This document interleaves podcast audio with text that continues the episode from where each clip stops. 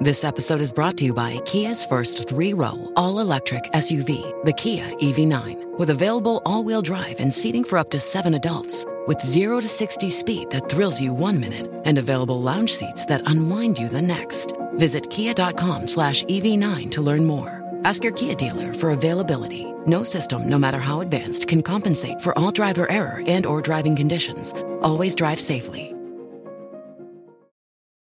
Buenos días desde Manhattan, soy Víctor Abarca y estás escuchando Expreso con Víctor, el podcast diario sobre noticias de tecnología, pero tecnología que importa y cultura digital. Bien, hoy es viernes, ya hemos cumplido nuestra primera semana de esta segunda temporada. La verdad es que me ha gustado un montón sentarme todos los días a tomarme esta especie de café contigo, hacer este resumen diario en el que ya no solo me ha servido a mí también para nutrirme de un montón de noticias y hacer un cribado de todas estas noticias, sino también porque empezar directamente la mañana de una forma tan, tan, tan activa está, está genial. Son las 9 de la mañana, así que venga, empezamos.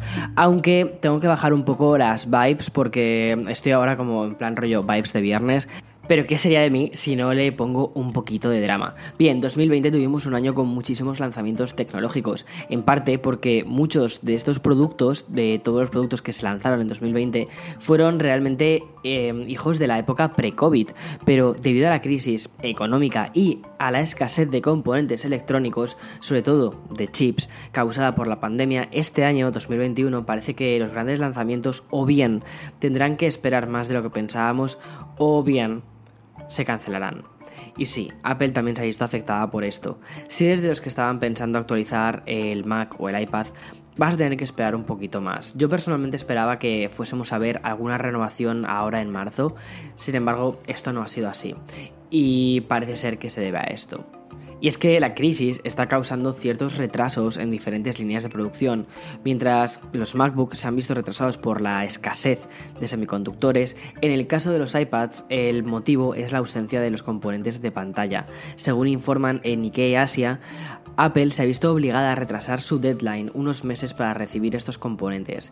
Se plantea que esta ausencia global de componentes también podría llegar a extenderse hasta el 2022, afectando también a la producción incluso del redoble de tambores iPhone. Me encanta cómo ha quedado ese tintineo de dedos así en plan rollo ASMR. Bueno, ya en marzo, también Samsung anunció que podría ser que este año no saliese la gama Note, este Note 2021, debido a la escasez de semiconductores. Su director de la parte móvil, Co, anunció que la serie Note está posicionada como modelos de alta gama y que los plazos para el lanzamiento de esta gama pueden cambiar, pero que esperan que esperan poder lanzar un Note el año que viene, refiriéndose con esto al 2022. Personalmente, no me importaría que la industria tecnológica redujese un poco la velocidad de lanzamientos, porque 2021 fue, de, la verdad, fue de locos. Pero bueno, ya veremos qué, qué va sucediendo. Ya para zanjar por hoy el tema de la crisis de componentes y cómo está afectando a la industria tecnológica, tengo que mencionarte también una noticia muy relacionada con esto que he leído en Bloomberg y que quizás tú también estés sufriendo. Con esto del confinamiento seguro que te has obligado a teletrabajar y con ello has querido mejorar también tu conexión a internet, pero tu teleoperadora no ha podido satisfacerte. El motivo no es otro que el retraso de 60 semanas sufrido por los proveedores de banda ancha y los fabricantes de router, que es de nuevo una falta de componentes que afecta a los modems y routers. En fin, me parece muy curioso todo esto de los semiconductores, que es una pieza que no vemos y, sin embargo, es tan importante para todo lo que hacemos. Bueno, vamos a dejar ya las malas vibras. Es viernes, tenemos un fin de semana por delante para dedicar nuestro tiempo libre a salir con mascarillas, disfrutar de los parques con mascarillas, donde se pueda y mm, también de las actividades al aire libre. Pero si no te queda otra que quedarte en casa, un plan de videojuegos y palomitas también está muy bien. Aunque te pueda parecer que la existencia de la PlayStation 5 es más bien fruto de una leyenda urbana, ya hemos visto que sí, que sí existen, que no es un animal mitológico y según los datos de febrero se han vendido 4,5 millones de unidades. Es más, según informan en GameIndustry.biz, portal experto en datos financieros, la nueva consola de Sony ya ha superado en ventas a Dreamcast Wii U que, y a su prima lejana, que es la PlayStation Vita. Por cierto, o sea, eh, RIP Vita, que a mí esta consola me gustaba un montón. Y solo le ha costado 5 meses conseguir esto, pero en territorio británico. Para entender mejor cómo está arrasando la nueva consola de Sony y poner un baremo, las cifras de ventas en Europa, y aquí subrayo, en Europa, que consiguieron estas consolas son las siguientes. Dreamcast vendió 1,9 millones de unidades, Wii U llegó a 3,5 millones y la PlayStation Vita alcanzó los 5 millones. La PlayStation Vita en Asia, en Japón, arrasó, pero bueno, en fin. Por el momento, en Estados Unidos, la escasez de PlayStation 5 es lo habitual.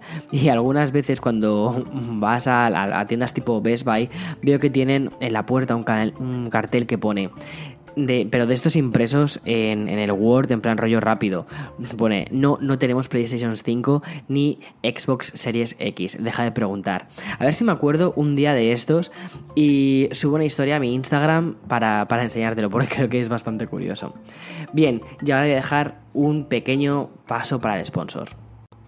Más videojuegos. Aunque en su momento se informó de la exclusividad del futuro de Final Fantasy XVI con PlayStation 5, esta unión tan fiel podría tener fecha de caducidad, tal y como hemos comprobado gracias a la versión australiana de la web oficial de PlayStation, la ficha del futuro lanzamiento ha sido actualizada, marcando ahora que el nuevo Final sería exclusivo de manera temporal. Esto emparenta con las informaciones que los expertos defendieron cuando se anunció esta supuesta exclusividad en el nuevo Final Fantasy PlayStation 5. Algunos analistas de la industria comentaron que dicha exclusividad sería temporal, traduciéndose en 6 meses de demora para PC y hasta un año para consolas como la Xbox. De momento, tendremos que esperar para saberlo. No solo para conocer la confirmación de esta noticia, sino también para la propia fecha de lanzamiento del Final Fantasy XVI. Y ya la última noticia que quiero darte, que no es una noticia, sino más bien es una especie de, extra, es que la semana pasada Apple hizo un movimiento muy curioso con su servicio de videojuegos de Apple Arcade Plus. Eh, bueno, para los que no lo conozcáis, es una especie de, buffet libre, ¿vale? Es como un Netflix de videojuegos, pero para la gente que, utiliza dispositivos iOS o Mac OS. Y tienes, eh, empezó esto hace cosa de un año aproximadamente con un catálogo de casi 100 juegos. Actualmente ya han llegado a los 180 juegos, pero es verdad que durante los últimos meses los lanzamientos que tuvimos fueron más bien flojetes. Tan flojetes que, por ejemplo, yo incluso que estaba eh, suscrito a esta plataforma porque son 5, euros al mes, es bastante barato, eh, decidí de suscribirme porque no terminaba de sacar demasiado valor de los juegos que me estaban ofreciendo. Sin embargo, la semana pasada decidieron hacer una cosa completamente diferente a su estrategia inicial. Su estrategia con la que salieron eran lanzamos videojuegos exclusivos, ¿vale? Eh, que no te vas a encontrar, por ejemplo, en otras plataformas móviles. Eh, uno de ellos, por ejemplo, era, era la historia de Neocap, ¿vale? Que um, era una especie como es una especie de aventura gráfica que te encontrabas en un servicio de suscripción como Apple Arcade en el iPhone, pero no te, pero no te lo encontrabas creo que, que en Android, en otro servicio de suscripción homólogo. Y um, esto me pareció una idea muy buena porque era una forma también de atraer juegos diferentes que quizás por su forma de rentabilización o cosas así no tenían una especie de, sentido ¿no? en plataformas móviles, sobre todo si no se iban a rentabilizar de ese modo. Y de este modo, o sea, de esta otra forma, encontraban una nueva casa, una nueva, una nueva plataforma. Parece ser que durante este tiempo pues les ha debido de costar convencer a los desarrolladores para que hagan esto y es un poco yo creo que lo que ha sucedido porque a su, la plataforma ha sufrido en cuanto a contenido de calidad de videojuegos. Sin embargo, y ahora es un poco lo que te quería comentar, esto ha cambiado. El viernes pasado dieron una especie de salto con Apple Arcade, que ahora lo llamamos Apple Arcade Plus, porque directamente lo que hicieron fue introducir 30 nuevos juegos que ya existían, muchos de ellos, prácticamente yo creo que casi todos, en la App Store, pero eran juegos de pago, ¿vale? No eran juegos que estuviesen exclusivos para Apple Arcade. Y mm, eso ha sido un movimiento muy inteligente porque eh, han metido directamente en su servicio de suscripción de 5 euros juegos muy tochos, como por ejemplo uno que a mí me encanta que es el Don't Starve. Es verdad que es la Pocket Edition, pero, pero es, es un juegazo para, para, móviles. Y otro que a mí personalmente me gusta mucho, muchísimo, y al que estoy muy viciado, es el Taiko. Taiko es un juego de estos musicales mmm, tipo japoneses, pero es que a mí estas cosas me, me vuelven completamente loco. Entonces, simplemente quería remarcarlo porque me parece un movimiento muy interesante por parte de Apple para um, relanzar su plataforma de Apple Arcade y decir, oye, vamos en serio de verdad con esto de los juegos en móvil. Porque yo estaba empezando a tener dudas sobre qué va a pasar con esta plataforma, cuál va a ser el siguiente movimiento que va a hacer Apple, porque espero que no lo dejen morir, porque la plataforma, el, dispositivo, el cacharrito, ¿no? Ya lo tienen, tienen un montón de iPhones, tienen un montón de iPads, tienen un montón de Macs y tienen un montón de Apple TVs en las que poder eh, pues utilizar este servicio. Pero faltaba eso, faltaba Y ya estamos empezando a tener muy buen contenido. Así que me he vuelto a suscribir. ya está, era una cosa que te quería contar. En fin, hasta aquí el podcast de este viernes. Disfruta de tu fin de semana. El lunes volvemos con más. Y ya está. Chao, chao, chao, chao.